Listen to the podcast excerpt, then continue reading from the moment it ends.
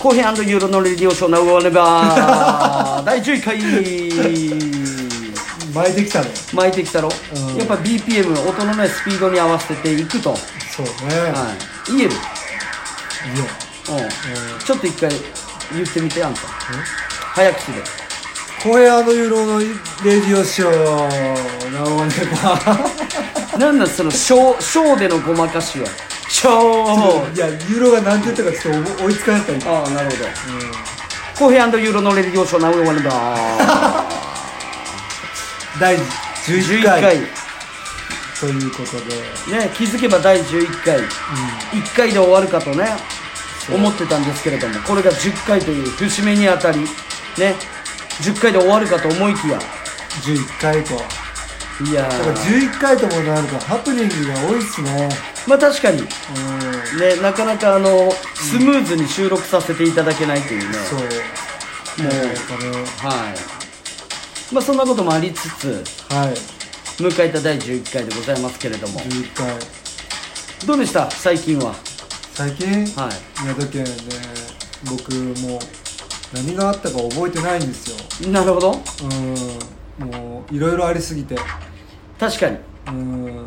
まあもうねまあユーロもね本当いろいろありすぎてもう本当キャパ超えまっしぐら師走っていう感じで、まあね、うん、あの日とかって言ってこうなかなかこう時系列でねこう、うん追いつかないまあある意味ありがたい日々というかね。うんうんうん。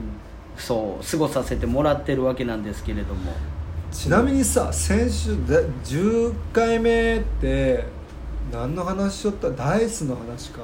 ダイスやね。うん。いやダイスから連絡来てうん。あのラジオ聞いたと。おう。あいつはなんか「ありがとう」って言ってさ「ありがとう」っていうリアクションもなかなかなんかねそうなるかってちょっと思ったんやけどやっぱあいつは出たがりというかまあ喋るの好きやけん。やっぱこう喋りたいらしいよ出たいと。出たい。もう出たいっていう欲望がやっぱあいつにはあるけん。まあもうちょっと出たらもう名護なるけど、まあいいんじゃないですか？えでも、ね。なかなかそのダイスからって意外とねそんなに聞かないですけどね。だからこう、うん。あのなおさらレアなというか、たまあまあ、うん。どうどうなんやろ。うまあね、まあ、まあもちろんねいろんなねあの場でこう講演というかねあの、そういった機会は多くあると思うんですけれども、だってそんなこう、うん。ガチガチで喋ったことないもんねユーロガチガチっていうかその固くってこと？そうそうそう。なんかこの一つのさ話題に対して結構。そうね。確かに。うん。本当そうね。まあもっと言えばさあの気づいたらあのユーロ記者みたいに言われたりすることあるぐらいさ。あのバンバン質問をさ投げつけるけんさ。いやでもねあれ俺すごい好きやけどね。あそう？やっぱなんかこうそういうさ、うん。視点っていうかユーロにしかない視点でさ質問とか来るやん。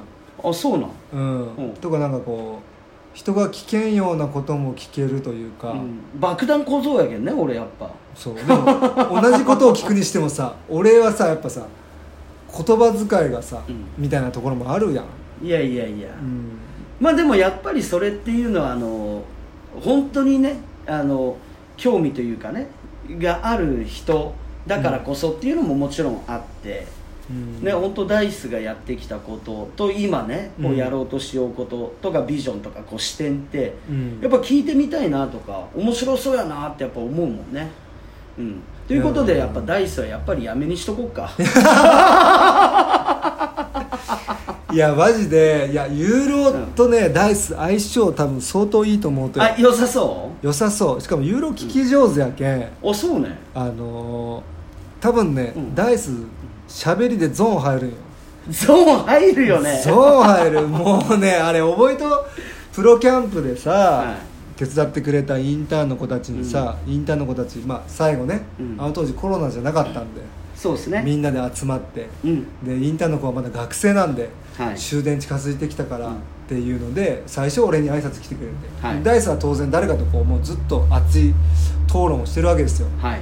で「あじゃあダイスのとこ行っておいで」って言ってで大地さんって自分らあの終電があるんでっつってああそうそうそうって言ってそっから気づけば多分1時間おったもんね。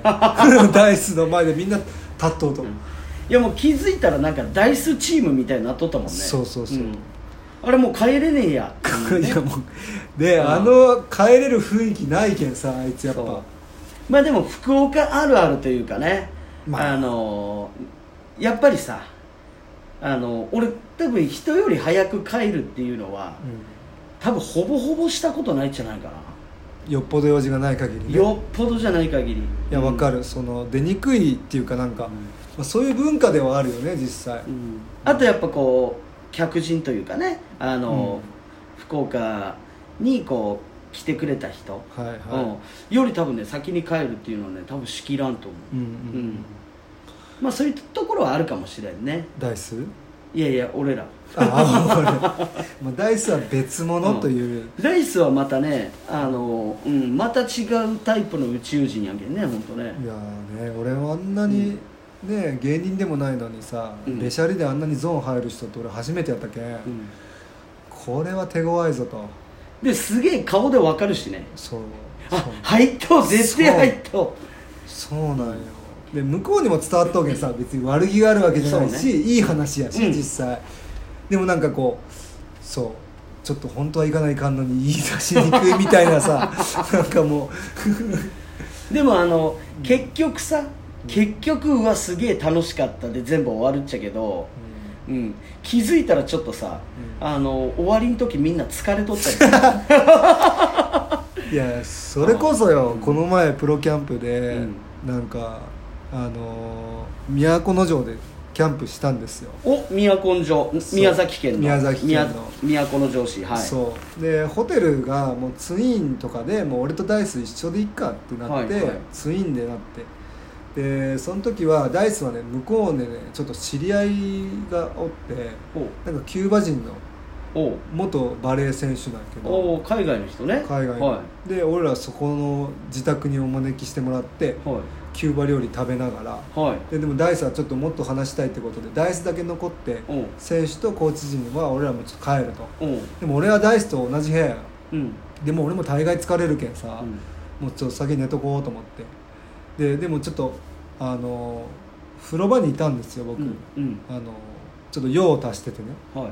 したらなんかこう もう鼻歌なのかよくわからんけど上機嫌なダイスがダーンって入ってきてさノリノリたい。ノリノリようんお酒飲んどうし。は「ただいま!」ぐらいよ。うん。もう夜中よ。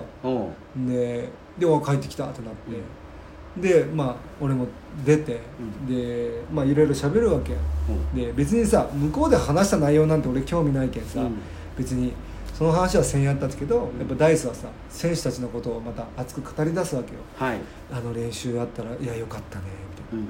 やっぱさ今回来た選手たちは本当さみたいな話からずっと始まって俺も大概眠いっちゃけど なんかこれ寝きらんやんやっぱ。うんだけんうんうんって聞きよってさ。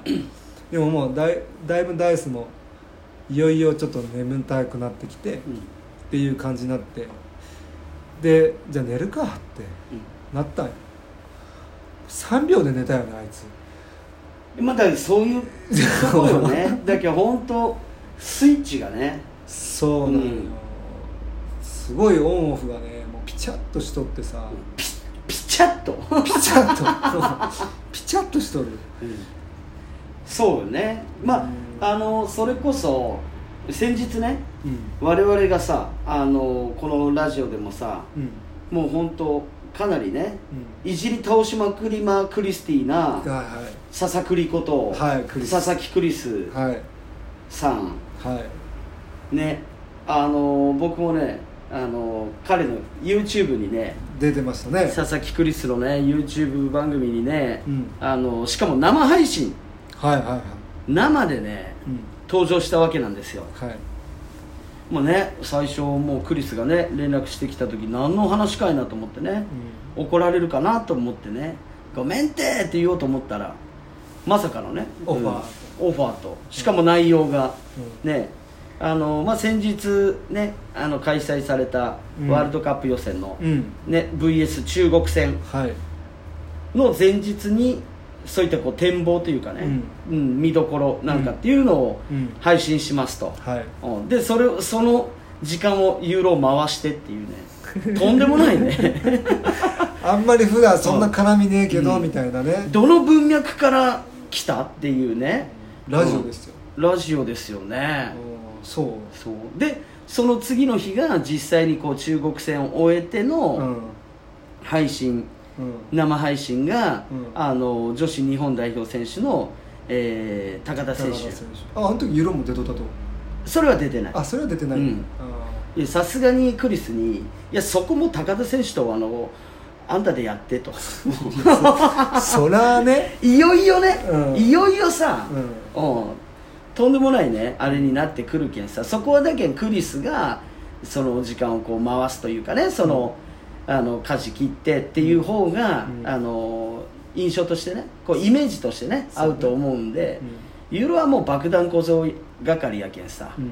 なんならそのクリスにもねいろいろこうつついてっていうようなね、うん。感じだったんで、うんまあでもあの楽しい時間をね過ごさせてもらいましたよ。本当。はい。いやなんか最初生配信見通したちは、うん。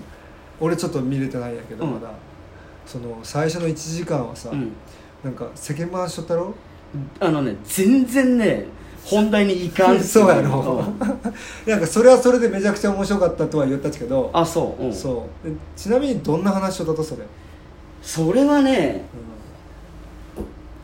そうねクリスのまあクリスの人となりみたいな部分をまああのやっぱり今のクリスの YouTube 番組とかっていうのは、うん。基本的にはあの NBA に特化した、そうね。うん、チャンネルということもあって、まあ、その中でこう、ね、B リーグのことだったりね、日本代表とか、まあ、いわゆるバスケットボールうんについてっていうような内容あるっちゃけど、基本的にはそういったね内容なもんで、そのクリスの人となりというかうん。をあのね以前のクリスとかね。知らない方もいると、それが大半やろね今。ね今ではね、そうやと思うんでまあそういう部分をねこうつ続いていってたわけですよ。いわゆる。そのその会話やったら俺おった方がよかったね。いやもうねそしたら多分あの日本代表の話にたどり着かん。もうたどり着かん。全然たどり着かん。あの事務所 NG 出るかもしれない絶対出る。もうあのお前らな何しようってやって何しようってやってこれ宴会やって言われるけどさ。そういうことやね。うんでまあふあのフリートークやったらうん。全然いいなとは思ったけど、うん。そう今回一応ね取材があったもんやけん。そう一応ねそれでもね1時間の予定がね結局2時間ぐらいねあのサクッとオーバーして。そういえばでもそれの話の流れでも、うん。俺クリスと連絡して、はい。でなんかこうラジオまあ一応この「ナオはネバーで」はい。例えばその Zoom のうん YouTube ライブとか、うん。クリスと一緒に、うん。もう今回はこっち側でやると、だけどもう NBA の話とかまあするかもしれんけどメインはもうそういうフリートークのうん。会をちょっとやろうよっていうふうな話してうん「いいよいいよ」みたいな時間が合えばみたいな感じだったけ？んあそ面白くない？生配信やけんさ。ういやもう俺お腹いっぱいかな それやばいね。うん。いやまあでもあの、まあ、実際にねあのクリスとねこのこの3人でってなると、うん。またねあのいろんな話になりそうやけん。変わってくるよね。あそれはそれでね楽しいと思うし。そうね。まあそれやったらあのこっちもねあの完全にそのテーマ的には、テーマ的には、あのフリートークで。うん。っていう感じで、うん。そのちょっと緩くねうん。うん。あの家でね、お酒でもたしなみながらぐらいっていうのが OK 出たら俺はちょっといいかな。いやそういう時間でやりましょうよ、うん。だからその夜に、まあ、うん。それこそね自分らも、はい。そう飯食いながら的なそうね。ちょっとねそういう感じがいいかなっていうのはすごい思ってますけど、まあちょっとね打診してみましょうかじゃあ。ねちょっとスケジュール合わせていきましょうか、うん。そうね。うなんかこの「Now or Never で」こんなゲストみたいなねあったらすなんかそういうのもちょっと聞いてみたいですな。あみんなでね。う、ん。うん。誰かうん。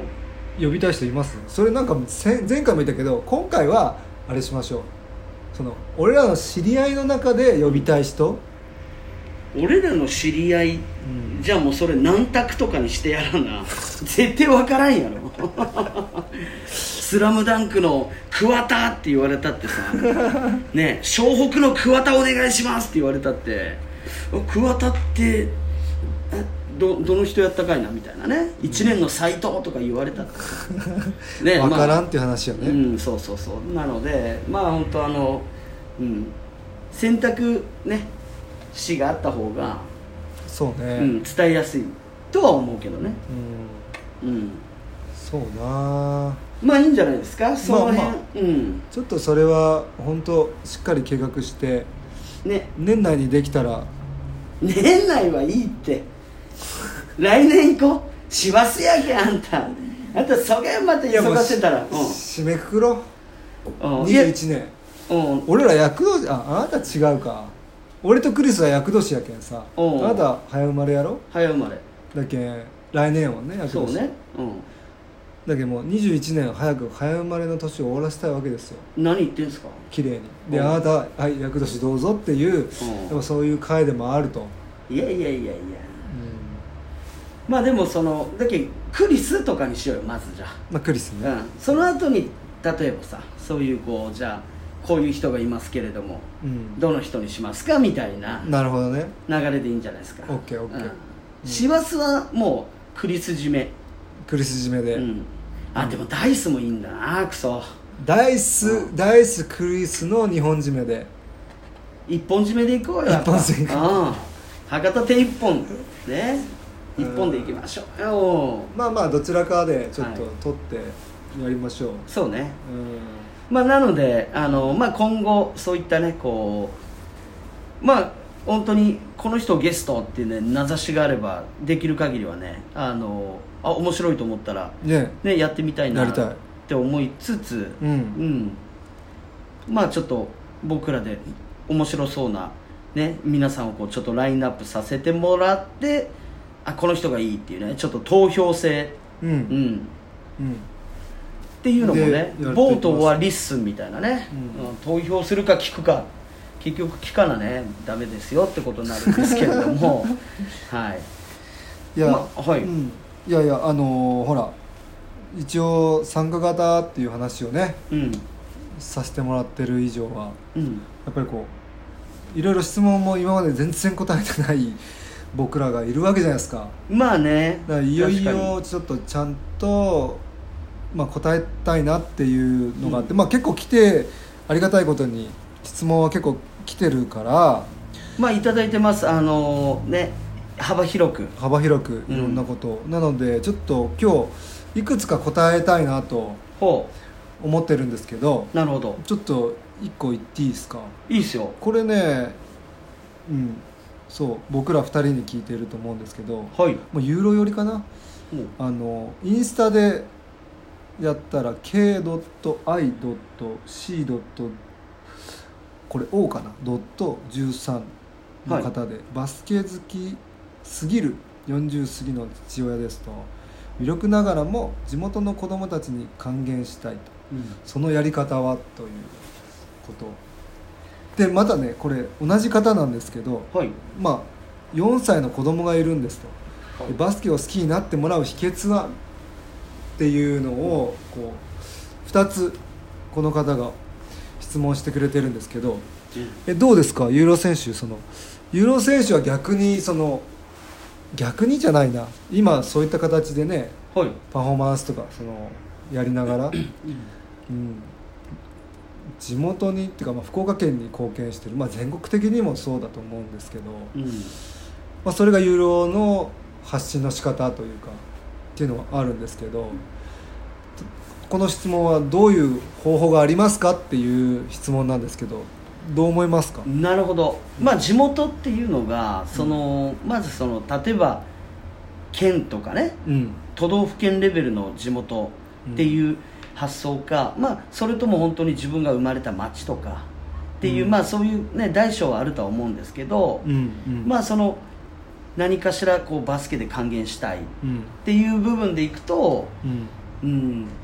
まあそれがね例えばそその方の地元にね、うん。うんまあ、ミニバスとかはい。例えばそういうクラブとかうん。そういった、ね、場所があるのであればね、うん。あのそういったこうチームに、はい。ね、その方のこう経験を、うん。あのいい形でこう還元できるっていうふうな考え方もまず一つあるのかなと。指導的な。うん。うん。まあ、指導ないしは、うん。あのね、もしそういうこうバスケットのあのそういうこうつながりとかがもし多い人やったら、うん。ね、仮にその状況にはよるけどこう、うん。いろいろ子供たちがこう試合とかうん。ないしはこう大会とか、はい。そういうこう経験ができる場っていうのをこう、ねあの創出していくというかこう作っていくみたいな考え方、なるほど、うん、体験する場っていうのがまず一つと、はいはい。そうですね。まああの、まあ、ユーロなんかっていうのはうん。例えばバスケットボールでいくとうん。縦軸が競技力と、はい。うん、で横軸っていうところをうんあの意識していて、うん。まあ、その横軸っていうのは、まあ、このバスケットボールの競技力以外の部分でうん。バスケットボールの楽しさとか、はい。うん。ね、やってるこう素晴らしさとか、うん。うん、あとはあのバスケットボールから生まれるまた可能性とか、うんうん。なんかそういう部分を僕あのユーロはこう横軸として置いてるんですよ、はいはい。うん、であなたは例えばあの本当クラブとか含めて、うん。やっぱりこの競技力縦軸っていうところうん。で子どもたちのその、ね、今からそしてこう今後未来っていうところにこうつなげてね、うん。いけるような、うん。っていうかねその彼らがこういろんな目標をねクリアしていけるようなというか、うん。選手としてね、うん。うん。縦軸っていうところをこうあの追い求めているのかなっていうふうなこう視点もあって、ううん。ん、うーん。まあなんかでもあれですよね。これそれでいくとその2つ目の質問につながると思うんですけど、うん。その自分の息子にバスケを好きになってもらう秘訣はっていうのはもうまさにそういうね魅力とか、うん。その派生するものの可能性とかっていうのをこう子供にまあ、知ってもらうきっかけを作るっていう、まあ、それがね例えば地元を還元することにもつながるだろうしはい、なんか単純に言うとねその僕ら呼んでくれたらうん。何かしらやりますよね。貢献できるって感じてくれればクリニックとかパフォーマンスとかでうやれるっていうことがあるんで、まあ、地元がねどこかちょっと書かれてないのでい。どこかわからないんですけど、交通費さえ出してくれれば、うん、全然。ん、苫小牧ですって言われたらね。苫小牧ってなると、うん。北海道よね、じゃあちょっと 海鮮もついていいですか？とかっつってね。まあまあ、うん。そうですけど、うん。なんか全然行きたいなって思いますし逆にこういうラジオからそういうオファーもらえたりすると、なんかすごい横軸の可能性もかんね。そうですね。すごく感じる。うん。確かになんかあのこれまでさ、うん。あのユーロはさ、うん。あの例えばこう被災地とかではい。あのそういうねこうパフォーマンスとか、はい。あとそういうねあなたもこううん。被災地でバスケクリニックとか、はい。そういうね経験多くあると思うんですけど、はい。まあそういった中でその自分たちがね何ができるっていうのは本当に置いといて、うん。うん、何かできるのであればそこにね全力でこう精一杯っていうようなこう時間っていうのも、うん。あの割と多く過ごさせてもらってきたのかなと思っていて、はい。うん、やっぱりあのその時その時のねその、うん。気の置き方というか、うんうん。うん。じゃあ被災地でパフォーマンスやってねってさ、うん。それが本当に果たしてみんなにとっていいのかなとか、うんうん何かできるのかなって、ねうん。その当日まで本当に思っとって行ったらすごいみんな楽しそうにやってくれたとかはい。なんかあの本当にね嬉しい言葉がその保護者の、ね、方がこうあの子供たち久しぶり笑ったの見れたみたいなね言葉聞いた時にもう本当ね僕らもうバーンぶっ飛んで、うん。うん、だからなんかそういうあのその時その時のね、うん。あの経験というか、うん。その実際にその場での時間っていうのはやっぱりこう、うん。ねあのかけがえのないというかね、その自分たちにとってもすごく大きく、うん。あの刻まれる、ね、時間とかっていうのも含めていくと、うん。やっぱりそのいろんなきっかけ作りというかね、うん。うん、還元するっていう部分でいくときっかけ作り、うん。まあ、ちなみにねそういえば、はい。えっと、その流れみたいになってくるっちゃけど、うん。えっとね、今月12月19 19はい。はい。12月19日曜日、日曜日。はい、福岡なんですけれども、はい。ベイサイドプレイス博多っていうですね、はいまあ、ちょうど、えっと、福岡で行くと博多駅うん。だったり、うん。まあ、あの都市圏天神天神。エリアから、うん。まあ本当にえ車で10分以内、うん。うん。まあ、割とあのアクセスも良くて、まあ、うん。そういったあの商業施設ベイサイドプレイス博多ってあるんですけど、うん。そのベイサイドプレイスの駐車場を、うん。はい、その日バスケのプレイグラウンドにしちゃおうっていうね、おおもうまさにね。だからまあうん。それでいくとね今回のねそのちょっとトークテーマというか質問。うんにねちょっと重なる部分あるのかな、まあうん。その日は、うん。あの本当にねバスケゴールを2機置いてはい。オールコートで、うん。うん。あの一つは小中学生うん。っていうのを、うん。本当にあの参加型うん。で 5on5 をしようと。うん。うん。小中学生のカテゴリーと、うん。まあ、あと一般というかね、うん。あの20代以上うん。の方の 5on5、はい。うん。まあ、そこにまあサムライボーラーズうん。パフォーマンスだったり、まあ、そのサムライボーラーズでいうとそのうん。フリースタイルバスケのこうクリニックというか、はいはい。ワークショップっていうのをやったりとうか、んうん。まあ、とにかくねそのチーム単位でっていうよりは、うん。本当にあのこの企画っていうかね、うん。あのわ楽しそう。僕も私もやってみたいっていう、うん。子たちうん。がうんが本当その日に集まってきて、うん。うん、なんならこう初めて一緒にやりますよチームとしてねみたいな環境にもなると思うんですよ。じゃあ、うん。まあ集まった人でチームを組んでっていう形。そうです。あじゃあそのエントリーとかはもう事前にはなくて当日じゃあ現場に集まってください的な？いや一応事前エントリーはしようと思っていてなのでまあ、この機会にうんうん。例えばあのこの「Now or Never」を聞いて、はい。その19日うん行きたいと。行きたい。バスケしたい。っていう方いたら、うん。えーぜひあのご一報もらえたらですね。それはもうあの参加費とかは？参加費観覧全部無料で。無料。無料でやらせてもらいたいと思います。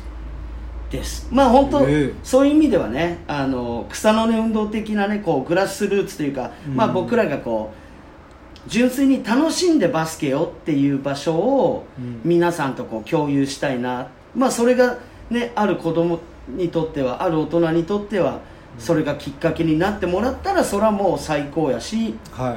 それを共有してねちょっと豊かなバスケ人生につながったらなぐらいのさ、うん、まあとにかくまあ楽しもうぜっていうようなあの一日なんで、いいね。はいまあえっと、詳細はサムライボーラーズの SNS 等で、うん。あのこれから発信されると。発信していくので、まあ、はい。募集要項というかねそういう、うん、なんて検索すればいいんですか？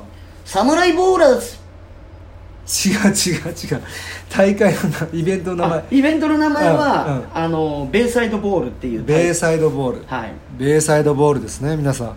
そうです。でまああの当日ね、うんあのクレートさん傭兵 P あ傭兵 P あの率いるクレート。あうん。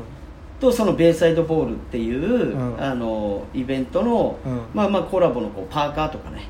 ああそうなんや。そうロンティーとかっていうのを作っとんや。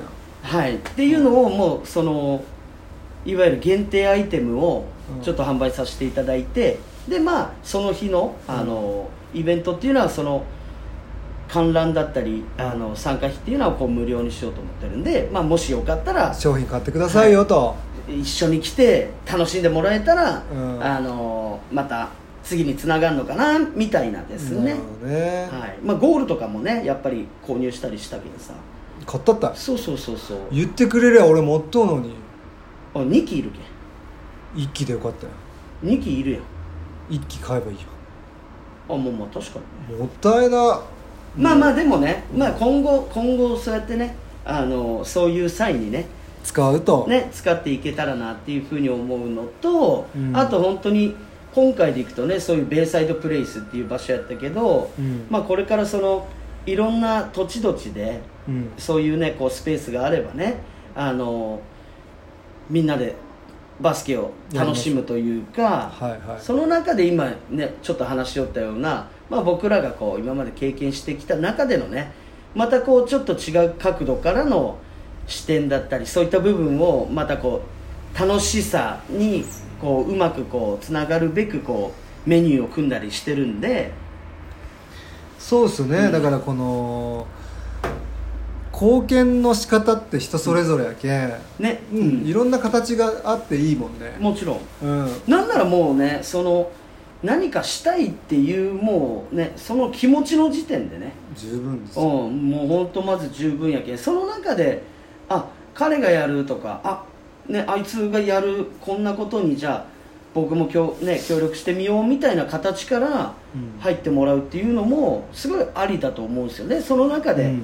やり方とかね、そういうこう部分もちょっとこう学んでもらったら、うん。ね、それをじゃあ自分の街でじゃあこういう形で今度はやりますとかっていうなんかこうそういうこう広がり方っていうか派生の仕方っていうのははい。すごく良いと思っていて、はいはじゃあ今度僕らがじゃあそこの街でね、あのじゃあ一緒に楽しみに行こうみたいな形の広がり方っていうん。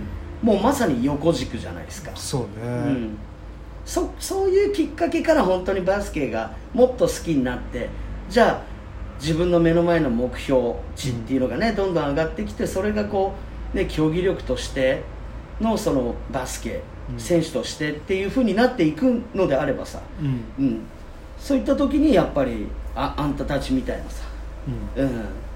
ね、場所っていうのも、まあ、もちろんあるから、ね、そういうところに身を置いて、うん、目標に向かって今度ね高めていくっていうようなさまあねあの人によってね楽しみ方ってそれぞれやけもちろん。ね。ね、みんなでワイワイしたいっていう人もおるし、いろんなカテゴリーの人とね混ざってやる。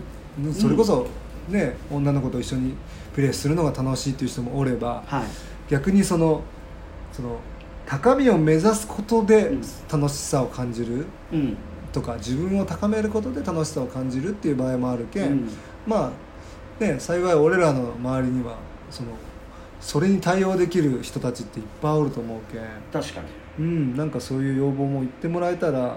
そうよね。ある意味、うん。こういう感じでって言われたら、うん。そういう感じのねあの、ねその紹介の仕方とかね。全然できると思うよね。ね。うん。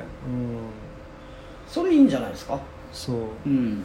でなんかあのこれ息子さんがねバスケ好きになってもらいたいんだと思うんですけど、はいそのね僕本当思うのは子供って大人を見てるじゃないですか、はい。だからそのお父さんがめっちゃバスケ好きっていう感じが子供に伝われば子供も自然と好きになるんじゃないかなって,、うん。って思っててうん。多分それが一番だと思ってるんですよ。だからはい。何もする必要なくて、うん。お父さんが好きをもう前面に多分出てるだろうから、うん。もうあんまり考えることでもないと思うんですけどあとねこのこれ言いながらなんかすげえ自分怖いなと思ってるのが僕も息子がいてまだ1歳なんですけどまあ上に娘がいて6歳で絶対にバスケットさせたくないんですよ。はい。であけどそう。そう、うん。ただ僕がバスケット好きとかっていうのは絶対伝わってるからうん。今の話でいくとバスケ選ぶ可能性めちゃくちゃ高いなって今自分で話しながらもやべえなってちょっと思っててっていうのが特にね息子ほバスケットボール大好きなんですよ。うまあね。もうねボール見たらボールボールって言ってもうずっとボール持ってるような子でう。ん俺これなんかちょっとやべえなっていつもボール隠してるんですよ。は探してくるんですよ。で公園に行くぞってなった時もボールを持っていく帽子もなんか帽子も好きで帽子とボールセットみたいな。何号球ちなみに。7号機。もうだけどねボールっていうよりも本当あのもう自分サイズぐらいのね。そうそうそう、ね。抱え込んどうけんさよね。前見えませんみたいな歩き方なんやけど。そうよね。いや怖いだけん本当にしてもらいたくないなと思いながらも。えなんでしてほしくないっていうのはあるんですか？逆に、いやなんかうこれってそうなんやろうななんとなくんうんやっぱ分かるやん。どういう風になるのか。もう大体中学生とかになればはい。その小学生は本当に分からん。どうなるか全然分からんけど、中学生とかになればなんとなくああこの子はこんな感じになるなっていうのはある程度見えてくるやん。はいはいはい、うん、でもちろんカテゴリーが上がっていけばなんどんどんどんどんそれは分かってくるとは思うんやけどうん。とはいえ他の子たちはさ私生活の部分は全然知らんけんさ。はい。思考回路がどういう風なのか全然分からん中でもある程度分かると。うん。だからもう自分の子供やったらさもう分かるやん全部。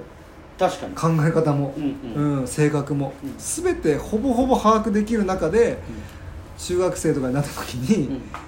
もう分かってしまうのが嫌ないはあもしやるんやったら俺絶対見たくねえなって思う反面、うんうん絶対見たいなっていう自分も だけどなんかこう、うん。ただね元プロ選手の子供ってなると、うん。なんかこう変にねプレッシャーも感じてしまう部分もあるのかなとか思ったりはあはなんかそういうのもすごく親としてはうんなんか申し訳ねえなって思う部分もあり。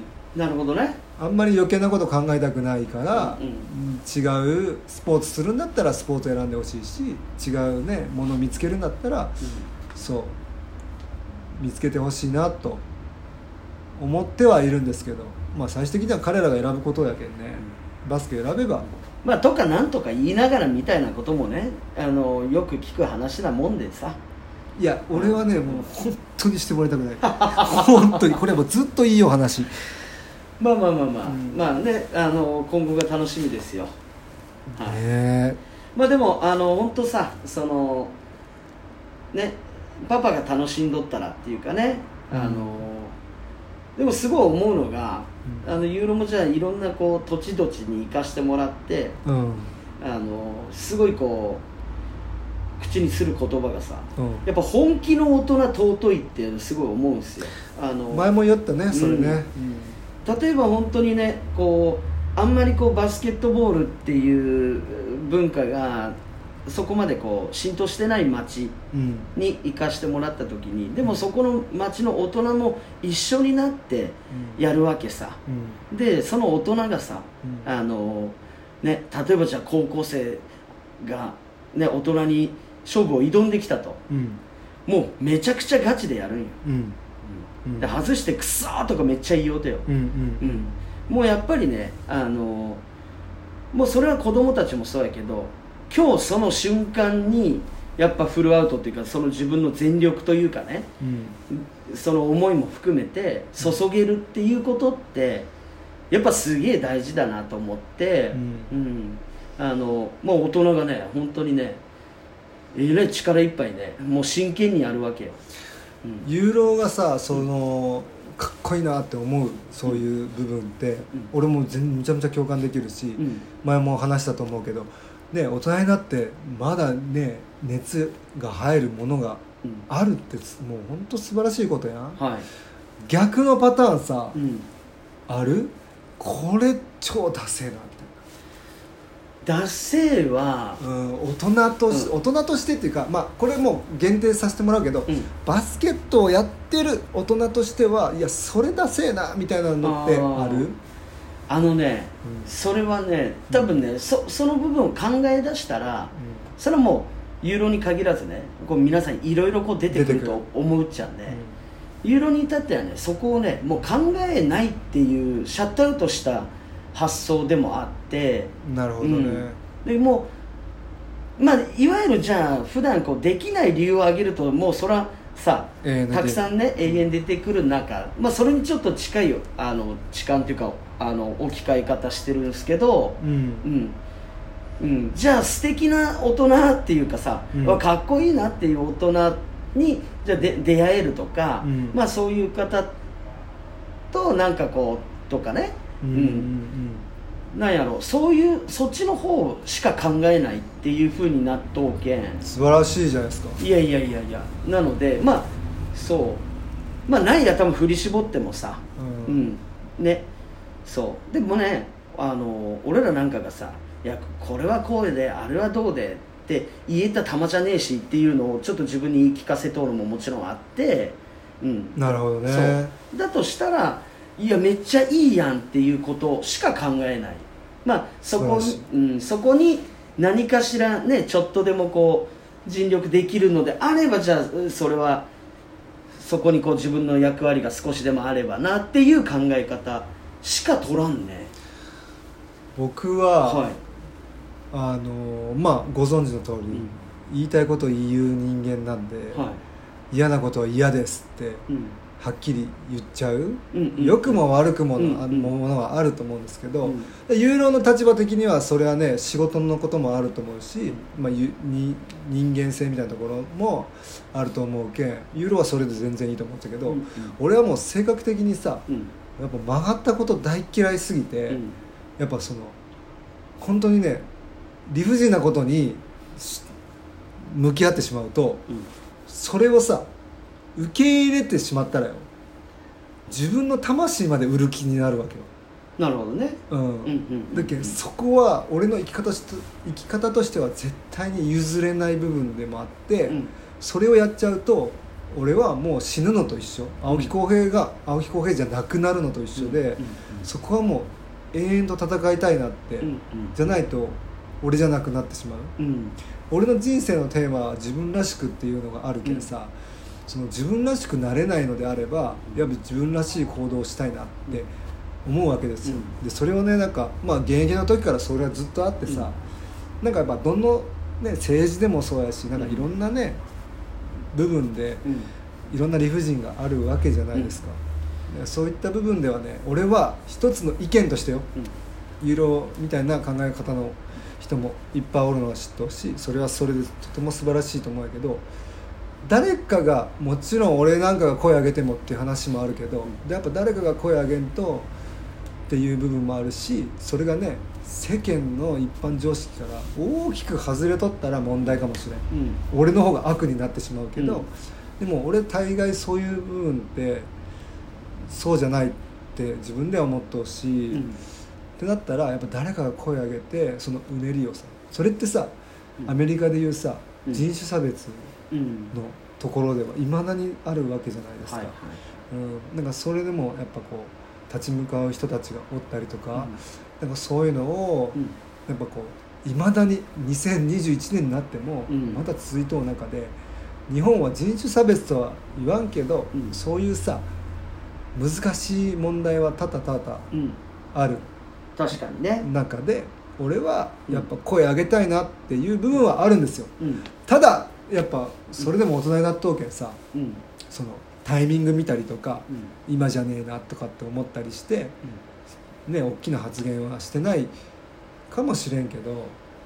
まあ確かにね。あのーまあさっき言わしてもらったさまあ僕の考え方っていうところでいくとね。でもやっぱりその、さはっきりと言ってもらうっていうことがすごく大事なことってさうん。あの大いにさうん。あって、ううん。んそこをこうね濁らせてというかねちょっとこうやんわりオブラートなね、うん。言い方っていうのがうん。あの必ずしもその人にとって良いかっていうとそうじゃないことっていうのももちろんあるわけで、うん。だけいやこれはこうじゃない。これはこうだよってやっぱはっきり言ってくれる人間っていうのは、うん。でもそれって絶対あの必要やな。っうん。てすごい思うんですよ。うん。すごく。はい。でねあのやっぱりこう自分らしくっていう部分を変えたらやっぱりねあの俺はちょっと違うなと、うん。ね、こうあの戦国時代でいくともうそれはもう俺は切腹だぞと、うん。に近いさやっぱあのあなたのモットーっていうのがあるやん自分のね、うん。うん。でそれってすごく、ね、あのいいなと思うし、うん。ね、素晴らしい羨ましいなと思う人も大いにいると思っていてうん。ただそこにはやっぱりこう自分の反省自分がこうねあの積んできた反省それがバスケットでもさねまああなたのこうストイックライフはねよく知ってほしい。まあそれって自分に対してのさあの痛みっていうのもまあすごく見通しの中でね、あのそれでいくとやっぱりこうお強いなって思うわけ。強さっていうのもやっぱりそこにはね、あの兼ね備えていてでもユーロなんかでいくとさもうその中でさまあ誇れるとしたら、え誰よりも失敗談はあるぜ、っていうことぐらいなのね、うん。であれば、うん、いやそもそも才能ねえじゃんっていうのを、いや知るかと。うん。やらなわからんやないやと、うん。うん、爆弾爆弾小僧はいろいろそれでね、うん。あの皆さん相手してくれっていくわけよ。でもそこには大いなる失敗の連続で、うんうんうん。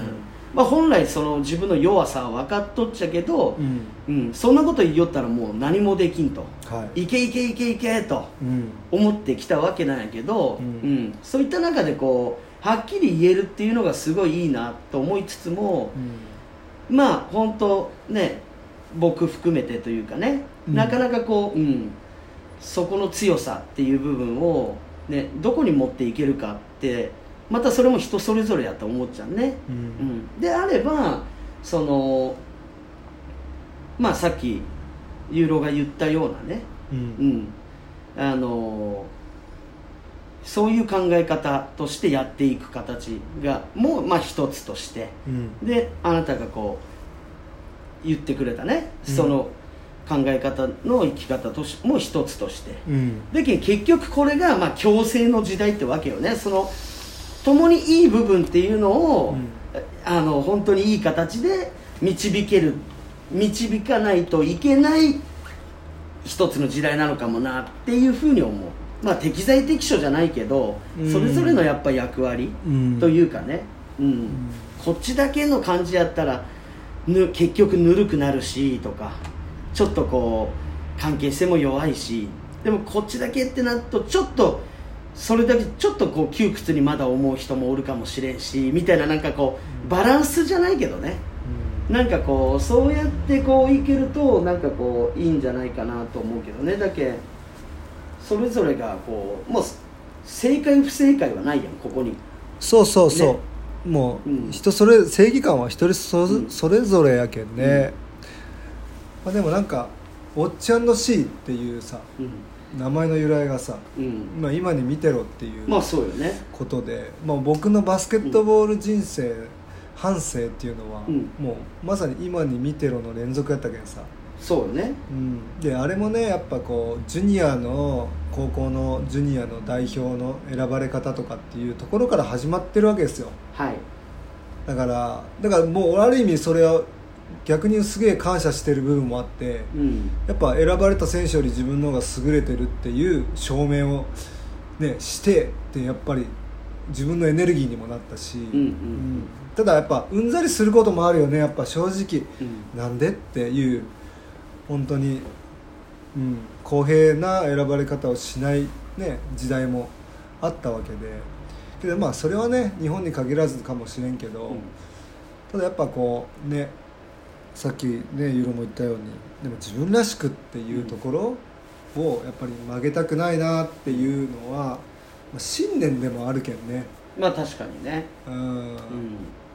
本当に今に見てろっていう、そうね。まあ今に見てるもうあの反骨塊のねフレーズでもあるけどさ。そうね。ね、でもそういう部分をこう自分のさこう力に変えてというかね、うん。うん、っていうことでいくとさやっぱりそういうことがあったけんこそなんかこう高められたっていうね。そうね、うん、それでいくとその時のネガティブも今ではありがとうじゃないけどさ。うん。ねじゃないけどねまあそういうさなんかその時その時のまあその出来事をこやっぱいいようにこう置き換えたいなっていうのがまそうね。あね俗に言うまたねあの楽観主義と言われるユーロのねあの一つの考え方でもあるっちゃけど、うん。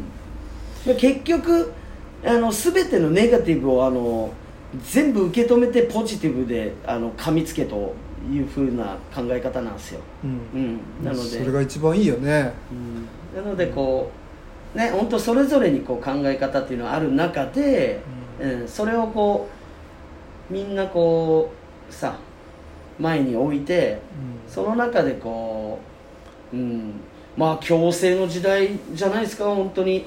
そういう一人だけじゃやっぱり成り立たんことっていうのもあるし、そう。だけんねオンラインサロうんン始めたみたいなところもあるし、うん。なんか同じようなその育成年代のうん指導にやっぱいろんな疑問を持ってる、ん。疑問というか、まあ、疑問なのかなその答えを探してる人いっぱいおると思うとよ、うん。でもい学校の先生ってさやっぱ学ぶ機会がずっとなかったわけやん。でそのバスケットボールってさ例えば有名なねコーチが来て、うん。そこで23日勉強しました。で分かるようなものでもないわけ。うん。で本当にコーチング学びたかったらその人のもとで何年もやったりとかそういう経験をシーズンを通した経験の中でいろいろね積み重ねていくものやと思うしっていうまあ確かにもうそのね指導者もさあのずっと経験っていうかねずっと学びっていうのはね。そうそうそうそう、うん続いていくものだと思うんで。そう。うん。だけん別に俺がオンラインサロンで言っとうのは別に俺が言ったことは正しいと思ってないということを大前提に置いとってただこういうことが僕はプロも経験していろんなコーチのもとでやってきてこれは絶対外したらまずいんじゃないかっていうポイント、うん。チーム作りもそう。コーチとしてのもそう。で具体的なスキルの練習方法とか練習もここを外しちゃいけないんじゃないかっていうのをまああの伝えさせてもらったっていう。だそれを共感してくれる人たちがこう集まってさ何か大きなことが生まれるんじゃないかなっていう。で結局は自分が思っとうさ知識を広めたいとかじゃなくてその子供たちが良くなるために何がベストかっていうのを考えた中での行動やけんさ。えじゃあさあのそれでいくとさあの今じゃあ青木浩平の夢って何ですかって言われたら何て言うとか夢？夢。あー夢夢はあのもう昔から言っちゃうけど、うん。バスケットの体育館。あ体育館。体育館を作るこなるほど。と、うん、がもともと俺がずっと描いとった夢うん。やったんですよ。うん。でもこれ多分夢で終わんないなって気がしててうん。やっちゃうぞって感じなんですけどなるほど。やっちゃいたい本当に、うん。なので、うん。もう夢ではなくなったのかな。うん。うん。そういうまあそのまあ日本っていうねあの国においてねバスケットボールまあそういうプレイグラウンドっていうかこうバスケのやる場所っていうのをね、うん。あのまだまだねこれから広がっていってほしいなっていう考えはすごいあって、うん。あのまあそれがね本当外の公園レベルでもそういうふうに思うけれども、うん。やっぱりそういう体育館的なね施設っていうのも、うん。どうしてもインドアスポーツってねがあの皆さんこう体育館をねうん。利用する、活用するわけやけん、うん。なかなかねその体育館の使用っていうのもねうん。あの本当あの需要の方がね、うん。福岡なんかって言っても本当需要の方がすごいそうね、ねあの多いのかなっていう風な印象なもんでね、うん。あそういうこう場所っていうのはねすごくあのあってほしいなと思うし、でユーロの夢は、まあ、ユーロの場合はさまたこれまたあのひねくれ特権さあの夢って考え方がちょっとさせんとよ。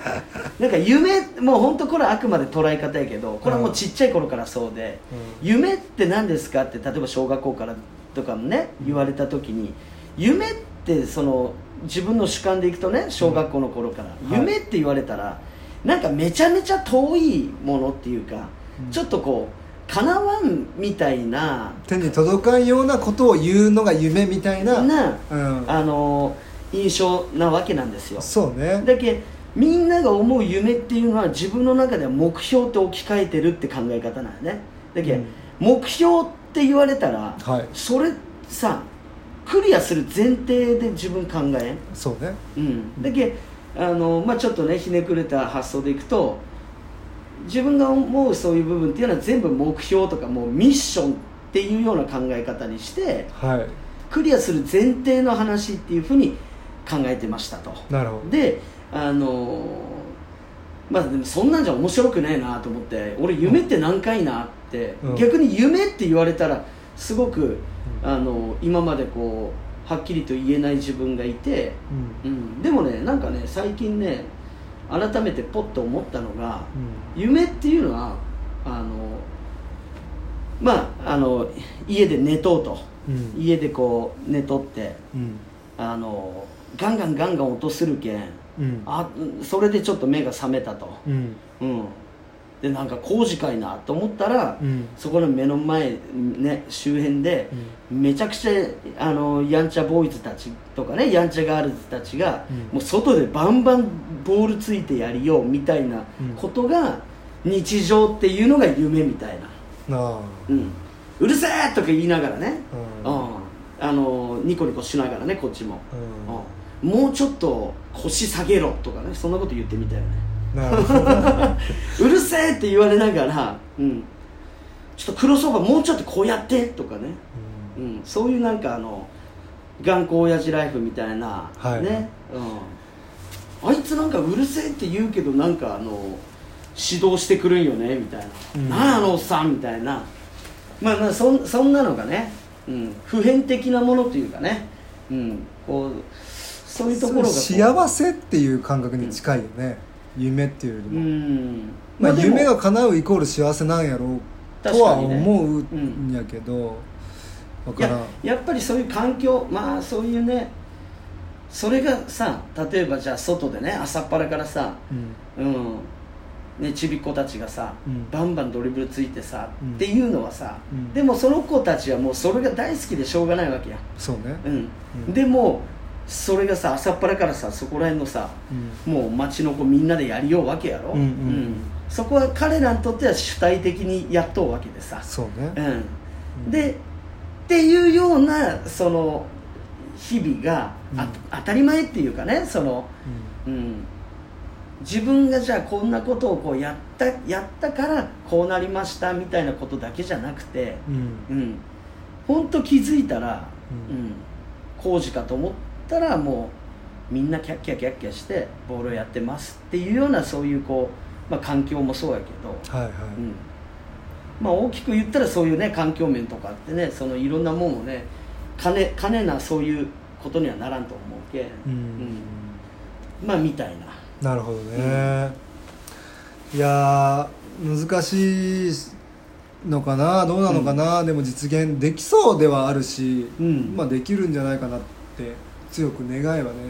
まああとはやっぱりねそのそれを継続していくっていう方がねうん。これからはねすごく大事、うん。うん、まあよっしゃ作ったっていうところをやっぱり継続、そうね、うん。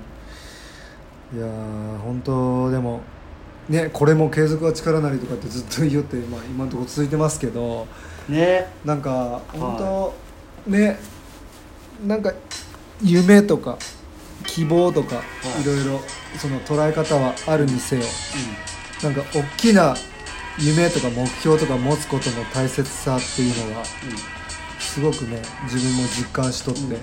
俺現役の頃からずっと紙に書いとったようん。ノートに。自分の夢目標。もううんうん近いところの目標もそうやし、うん。遠い未来5年後10年後どうなるっていうのを書いとって、で実はね今その通り進んでるんですよ。おう。結構やばくない？やばいね。うん。俺もあの中高の時あのマッキーのマジックで青木孔明とか絶対こいつぶっ倒すっていう。ね。それ叶ってないね。と思うやん、うん。うん。それがだけ俺のストーリーとしてまだ、ね、サイドストーリーは、ね、サイドストーリー。そうなのまあ続いとうわけよね、続いとうわけよ。うんそうそうそう。バスケット一緒にすることあるか。いややりたいねでもね。まあねバスケ。うん虎視眈々とね常にね狙っとる。うんユーロはいつだってアイアイムレディーの状態にしとけね チャンスあったら行くぜっていう。あそう。そうそうじゃあそれはじゃあ19日のそう、ベイうん、ベイサイドボール。ベイサイドボール。はい、12月19日日曜日朝10時から、えー午後4時までの時間帯でですね、はい。まあ、バスケットボールから、ね、フリースタイルから、ね。あのーいろんなこうバスケを一緒に楽しもうぜみんなって感じで、はいはい。はい。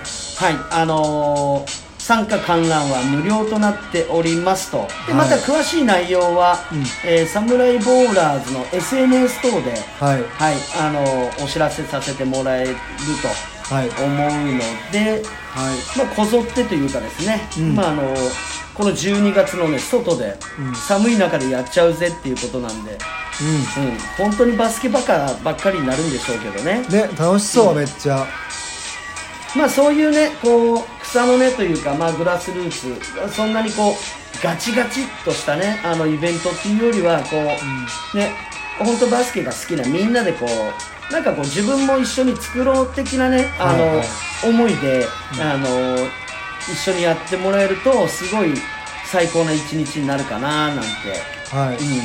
まあ、そういうふうに思ってるのであのぜひうん。小中学生もね、あのそういう子供たちはねぜひぜひお待ちしておりますので。はいじゃあサムライボーラーズのはい。SNS をチェックしてはい。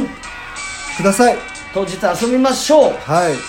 ということでね。はい。はい、第11回となりました、はい。コーヘユーロのレディオショー Now or Never この辺でお別れでございます。ありがとうございました。ありがとうございました